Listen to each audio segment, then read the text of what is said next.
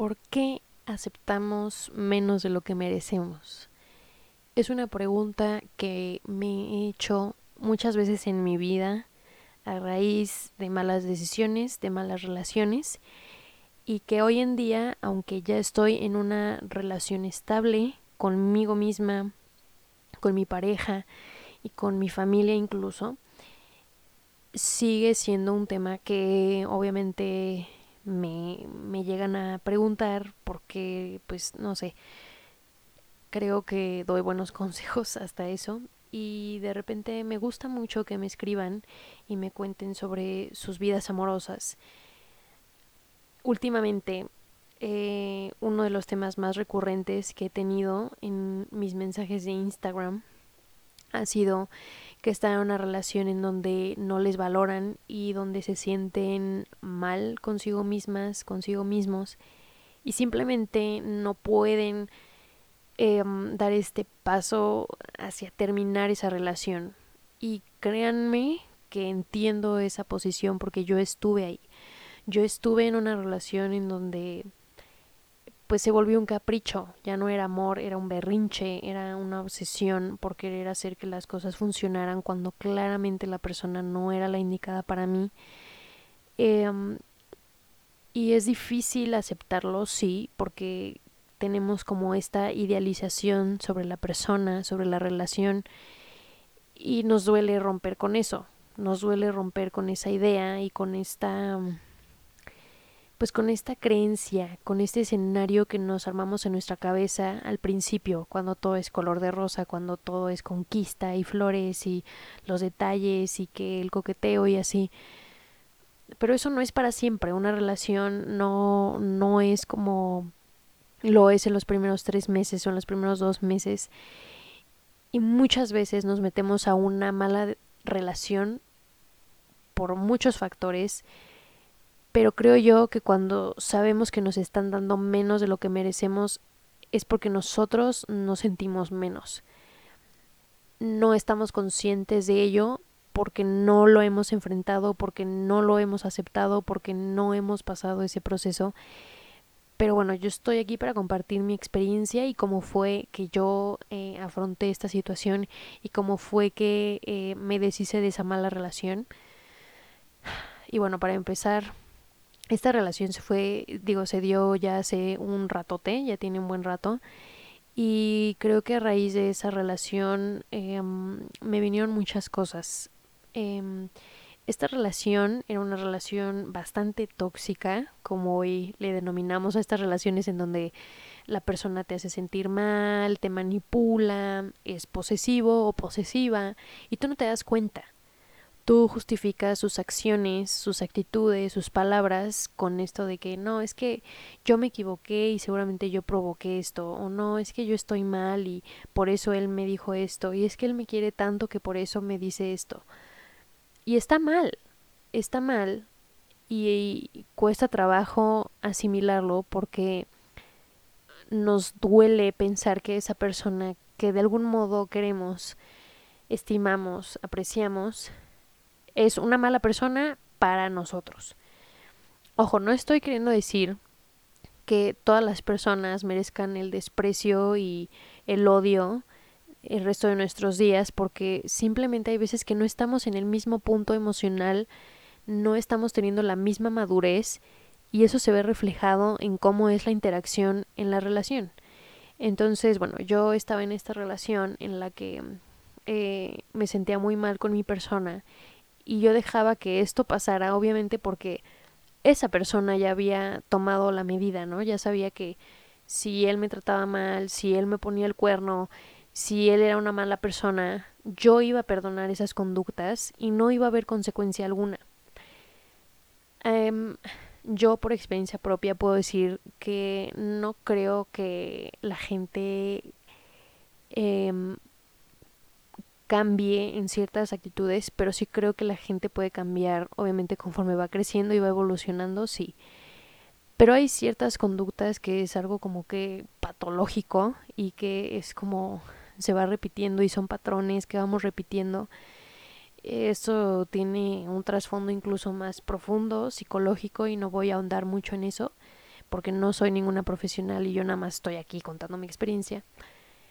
Pero sí me di cuenta de que mm, era una mala relación cuando empecé a identificar esos puntos rojos que tantas veces nos cuestan trabajo aceptar, porque estamos ahora sí que de obstinadas, ¿no? U obstinados, estamos en, nuestro papel de que esto tiene que funcionar y esto va a salir así bien y si no es esta persona entonces quién me va a querer y me voy a quedar sola y ya, ya soy la dejada de mi grupo de amigas, no sé, muchos pensamientos pueden venir a la mente. Y no nos damos cuenta de estos foquitos rojos. Yo me di cuenta mucho tiempo después. Eh, yo la verdad era una persona bastante inmadura. Entonces no me di cuenta que, por ejemplo, el hecho de que mis papás no aprobaran la relación o que no se llevaran con mi pareja era pues un signo, ¿no? Era más bien una señal, era algo que tenía que haberle hecho caso porque mis papás pues no aprobaban esa relación y era porque no sé si les pase a ustedes, pero mi mamá siempre que me dice, esta persona mm, no me cae muy bien, algo tiene, nunca se equivoca. De todas las personas que me ha dicho que algo tienen que no le late, siempre terminan siendo o malas amistades o malas parejas. Entonces, eh, yo no escuché eso al principio, yo no hice caso a, a mis papás y yo seguí contracorriente la relación y no me daba cuenta de que por algo me lo habían dicho, algo había notado que había hecho que se prendiera pues ese esa alerta, ¿no? Así de mmm, no queremos convivir con él, no lo traigas a la casa, no queremos que andes con él y ese fue el primer foquito rojo. Luego hubo otros focos rojos como por ejemplo que yo antes no era selectiva en el sentido de que si una persona se expresaba mal con sus amistades, yo lo daba así como, ah, X, ¿no? No pasa nada. Así se habla con sus amigos y no conmigo. Y seguramente así no ha de hablar de mí con sus amigos. Y no me di cuenta que una persona que se expresa mal eh, con sus amigos de otras mujeres, pues es así toda la vida, ¿no? Eh, también me di cuenta, por ejemplo, en, en tratos que tenía hacia las personas y sobre todo mujeres, que pues no era la persona más indicada, sobre todo porque era una persona que siempre quería tener como que el control de la situación y, y si no lo tenía era así como, ay no, y se enojaba y explotaba y la verdad eso no estaba padre, no, no era cómodo para mí, ni para nadie yo creo que me rodeara. Eh, obviamente mis amistades tampoco estaban cómodas con, con esa relación, tampoco estaban eh, felices y cuando yo estaba en esa relación pues no se acercaban a mí, ¿no? No se acercaban conmigo a platicar y hubo como cierto distanciamiento. Y yo creo que una relación sana siempre es una persona que te hace sentir más cerca de tu centro. Y tu centro abarca muchas cosas, empezando por esa estabilidad mental. Eh, yo en, mi, en esa relación, yo llegué a un punto en donde simplemente yo ya no confiaba en él cuando él salía. Entonces eso pues no está padre, no está padre que tu pareja salga, por ejemplo, y tú te sientas en desconfianza y ya no sientas esta, esta paz de irte a dormir y decir, bueno, salió con sus amigos y seguramente se le está pasando bien, ¿no? Tu centro también, pues obviamente son tus relaciones, las relaciones que tienes con tus hermanos, con tus papás, con tus amigos, con tus amigas. Y en el momento en que tú empiezas a alejarte de todas esas personas que han sido de tu círculo cercano, de tu círculo de confianza, es un indicador de que no es la persona indicada. Una persona que realmente te quiere, quiere hacer ese esfuerzo por ser mejor para ti y no solamente para ti, sino para todas las personas que son importantes para ti. Y esto se me quedó súper grabado porque eh, después de esta relación yo tuve otras relaciones obviamente muy malas ninguna fue estable. La verdad es que yo no conocí la estabilidad emocional hasta apenas el año pasado en pareja, ¿no? Porque conmigo misma trabajé muchísimo y eso es a lo que voy. Eh, el año pasado yo empiezo en esta onda de no voy a dejar de salir con personas hasta que yo salga con una que me haga sentir bien, que me trate bien, que trate bien a mi familia, que trate bien a mis amistades, que respete y valore lo que yo hago, a lo que me dedico, mi trabajo, etcétera, etcétera. Y así duré nueve meses. Estuve nueve meses sin una sola cita. Y cuando volví a salir con una persona, eh, yo ya estaba en un punto emocional también donde yo ya eh, reconocía más mi valor y yo decía, ok, ya no quiero volver a estar con una persona que me haga sentir menos, ya no quiero estar con una persona que eh, me diga la famosa frase de, no eres tú, soy yo. Eh, ya no quiero estar con una persona inestable, ya no quiero estar con una persona que no me aprecia, ni que aprecia todo lo que hago, entonces ahí muere, ¿no? Cuando yo alcanzo ese punto, y digo, yo merezco a alguien que me quiera como yo me quiero a mí, em, es que conozco a mi actual pareja y las cosas empiezan a dar. Creo que un factor muy importante fue que tuvimos nuestras diferencias a principios y la manera en que resuelves esas diferencias te, te da, o sea, te da gran pista de cómo puede ser una persona en una relación, ¿no? Después lo formalizamos y ahorita llevamos un año. Eh, yo nunca había durado un año con una persona, yo siempre duraba cuatro meses y era, ese era mi tope, ya. Me acuerdo muy bien de haber dicho que si en algún punto llegaba a durar seis meses con alguien, armaba la pachanga. No armé la pachanga porque la verdad pues, pues ya no, ya no. Pero para mí sí fue una gran emoción descubrir que cuando realmente valoras quién eres, cuando trabajas mucho en ti como persona, la vida no se equivoca y te pone a las personas indicadas en el camino. Yo, si tú estás pasando por una situación en donde no te puedes zafar de esa relación, te sientes ahí enganchada, solamente te quiero decir una cosa, quizá estás pasando por esto, porque tienes algo que aprender, porque tienes que aprender a ver más hacia tu interior y escucharte más, ponerte más atención a ti, porque realmente las personas transgreden tus límites cuando tú se los permites. Las personas te tratan mal porque tú permites que así te traten. No hay de otra. Tú estás en una mala relación porque tú has elegido estar ahí. Hay una gran diferencia entre que te toque un, no sé, una mala circunstancia por azares del destino y otra cosa muy distinta que es que tú elijas seguir ahí cuando ya sabes y ya te consta que una persona no es sana para ti. Una persona no es sana para ti en el momento en que no te sientes con la libertad de estar en tu casa con esa persona, de que conviva con tu familia, con tus amigos, de salir. No es una relación padre cuando, no sé, tú tienes mucha emoción de ir a ver a una obra de teatro, por ejemplo, y llegas con tu pareja y le dices, oye, tengo muchas ganas de ir a ver esto. dice, ay, no, qué flojera. ¿Quién ve teatro? Vamos a ver Netflix. Em, ¿Saben? O sea, detallitos así de chiquitos, uno se puede dar cuenta así como, mm, ¿no? Y uno dice, bueno, yo podría hacer el esfuerzo por esa persona de ir a ver a Bad Bunny, ¿no? y, y, esa persona no está haciendo nada por mí, como que, ¿no? Em, y no es por querer estar esperando algo de las personas, sino porque creo que en una relación es muy valioso cuando una persona te dice, ok, a ver, voy a intentar entender por qué te gusta esto tanto. A mí, por ejemplo, no me gusta Star Wars. Sin embargo, por mi novio trato de... Mm, trato de platicar de él con eso porque me gusta saber lo que le gusta, me gusta saber por qué le gusta, me gusta saber qué piensa me cuesta mucho trabajo ver las películas de Star Wars. Yo sé que muchas personas me van a odiar por eso, pero la verdad es que no, no sé, no, no me gustan. A lo que voy es que se valora cuando las personas hacen ese esfuerzo por ti, porque quieren estar contigo, porque quieren saber más de ti, porque quieren estar ahí, ¿no? Al pie del cañón en todo lo que tú hagas y en las decisiones que tomes, te quieren apoyar. E incluso no sé, mi novio, por ejemplo, también colecciona estos muñequitos Funko. Y yo antes decía, ay, qué ridiculez. No, qué horror. Yo jamás voy a regalar eso, qué horror. Y ahora, bueno, hasta a mí me gustan, ¿saben? Entonces, creo que es un, un estira y afloja en donde debe de haber mucha comunicación y mucho respeto.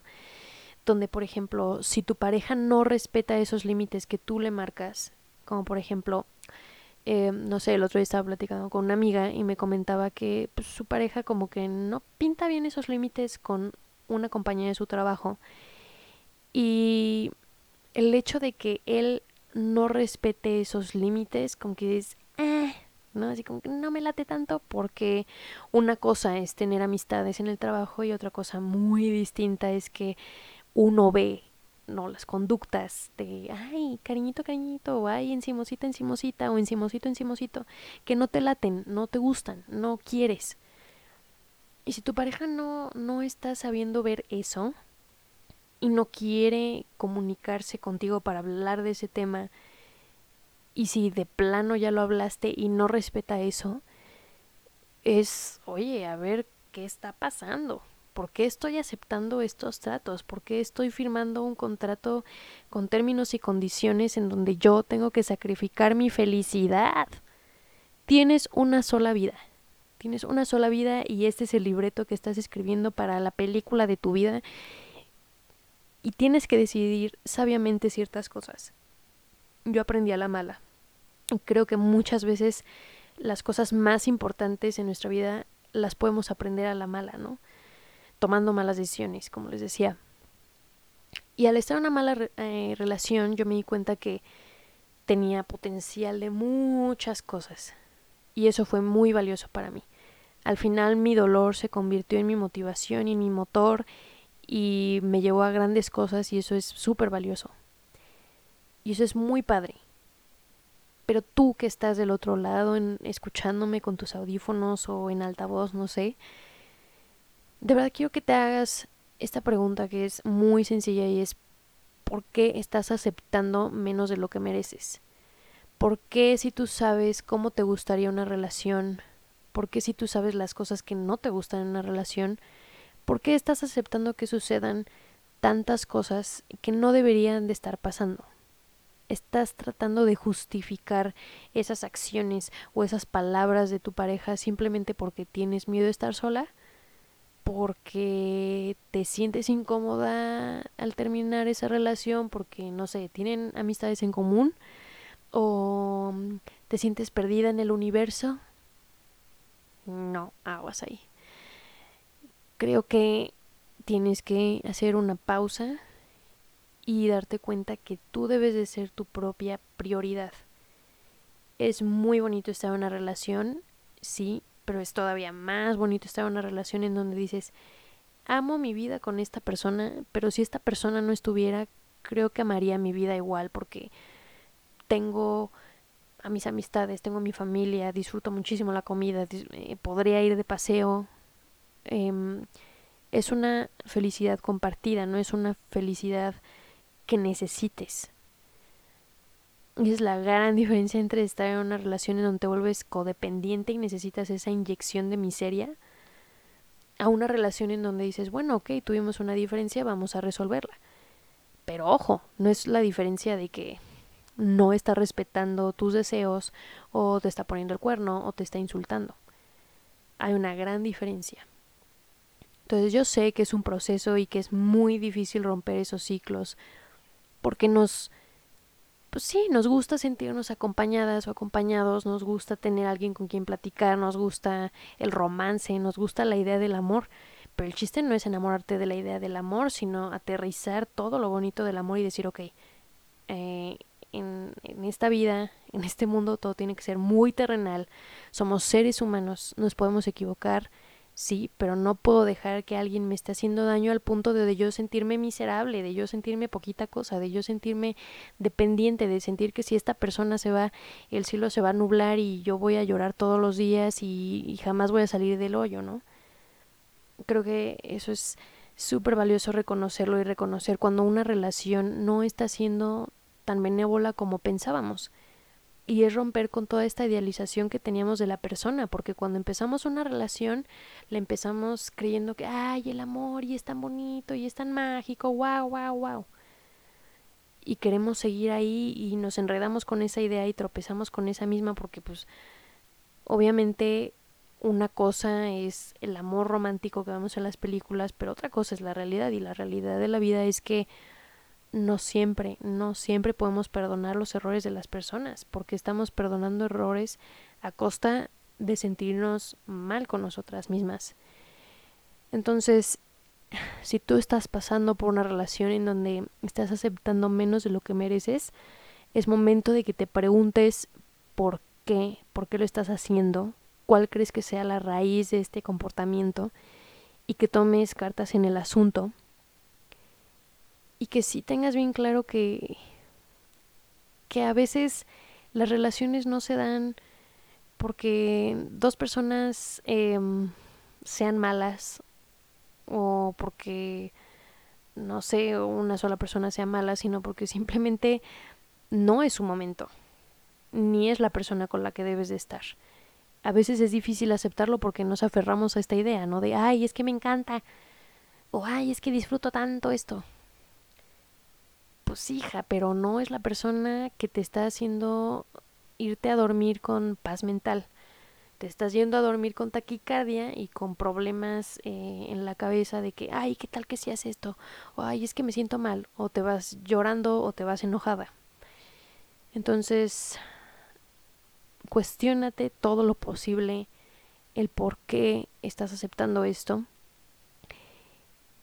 y con todo el valor y dolor también, porque duele, rompe ese ciclo, rompe ese círculo vicioso que solamente te está haciendo volver al mismo punto del principio que es no estar plena, no sentirte completamente tú, no estar en un lugar en donde te valoran, ni te dan tu lugar, ni, ni sientes que puedes irte de viaje mañana con tu familia y con tu pareja, pues no está padre. Em, yo me despido. Esto fue un lugar seguro en su cuarto capítulo. Em, prometo ser más constante.